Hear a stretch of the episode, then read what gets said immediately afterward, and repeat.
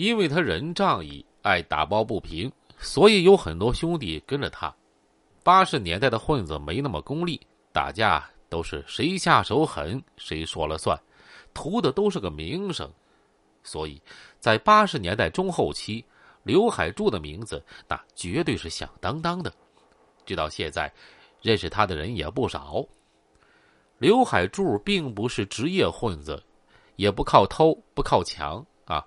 他当时的职业是修自行车的。他修的自行车又快又好，很少有返修。在他那儿修的自行车的用户啊，对他都是交口称赞。有的时候，他因为打架斗殴被拘留了，还真的有老主顾啊，宁愿不骑自行车，也要等他放出来，然后再修。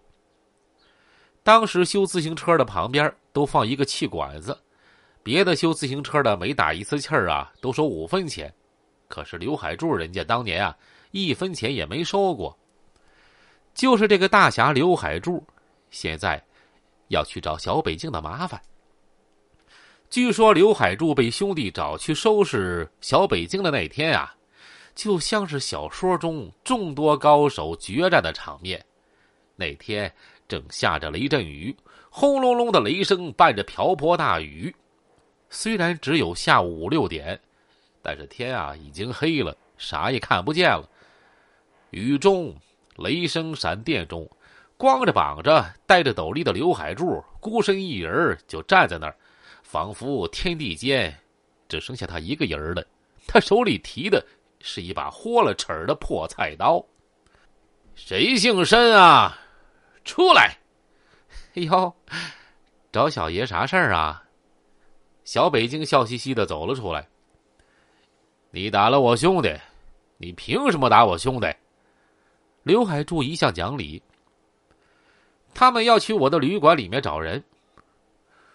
住在你们旅馆的人骗走了我兄弟的女朋友，他们的事儿我不知道，我也管不了。但是只要住在我的旅馆，谁也甭想动他一根汗毛。你咋就那么牛逼呢？他去你家里打人，你乐意呀？啊？我当然也不乐意，但是。潘大庆那小子就是该打，凭什么勾引人家对象啊？打可以，走出我旅馆的门一步，你就可以打。有耐心，你呀可以搁这等着。好，这件事儿啊，算他妈的你有理。但你把我几个兄弟都打进医院了，怎怎怎么说呀？他们违反规矩，我就要打。再来一次啊，我就再打一次。嘿你你小子挺牛逼呀！刘海柱最讲理，听了小北京这番话呀，他觉得没什么不妥，确实人家说的有道理呀。我牛逼习惯了。小北京已经跃跃欲试，想动手了，以为说完这句话，刘海柱啊肯定要动手了。你小子还算他妈的是是条汉子！我我我走了。姓潘的小子啥时候从你旅馆出来？你告诉我一声。我在十四中门口修自行车，我非废了他。刘海柱竟然转身走了，他肯定不是怕小北京，只是啊，他的确是讲道理。他觉得小北京的话说的在理儿，而且小北京也不像是那些路边混的这个普通小混子。呵 呵得嘞，你走好啊。后来，小北京和刘海柱啊成了好朋友，颇有点惺惺相惜的意思，但是。每次刘海柱邀请小北京 去他家吃饭的时候啊，小北京总是婉言谢绝。啊，说到这儿，各位听友啊，应该会明白为什么不去了啊。这八十年代我市的古典流氓啊，刘海柱算头一号。且说赵红兵和高欢私奔以后，高欢的父母那气得几天不出家门啊。高欢的爸爸一向自命清高。这没想到，一向被视为骄傲的女儿，却出了此等丑事儿。打那以后，他爸更加孤僻了。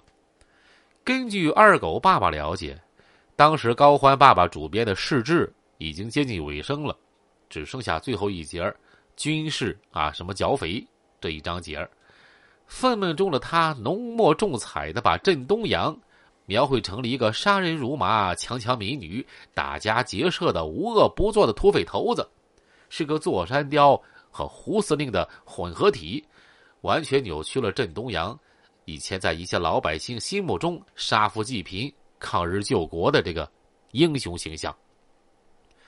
他把他对赵红兵的怒火全部就倾泻在笔下，倾泻在此时的导火线张悦的爷爷的身上。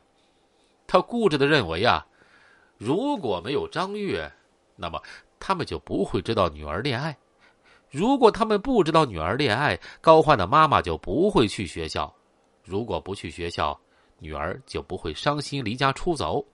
如果女儿不离家出走，他这个清高了一辈子的读书人就不会面对整个社会投来的或鄙夷、或同情、或不屑的目光。他恨死张悦了，然后恨屋及乌，殃及郑东阳。他根本就不曾考虑到这件事的始作俑者不是别人，正是他本人。倘若郑东阳九泉之下有知。他已经被世志永远的钉在了耻辱架上。这个粗鲁勇敢，而且杀日寇无数的山大王，在震惊之余，或许会对高欢的爸爸说出类似于葛优在夜宴中啊那句台词儿：“是复仇的火焰带你穿越了那时间之谷，亦或是我孙子的朋友打动了你女儿的心，让他们的感情来影响你的公正。我一世的英名。”都敌不过你那颗狭隘的心。如果是这样，请把尊严还给我。看，这么一个大字不识的土匪头子，都被高欢爸爸这样的刀比利逼成莎士比亚了。哎呀，真是不容易啊！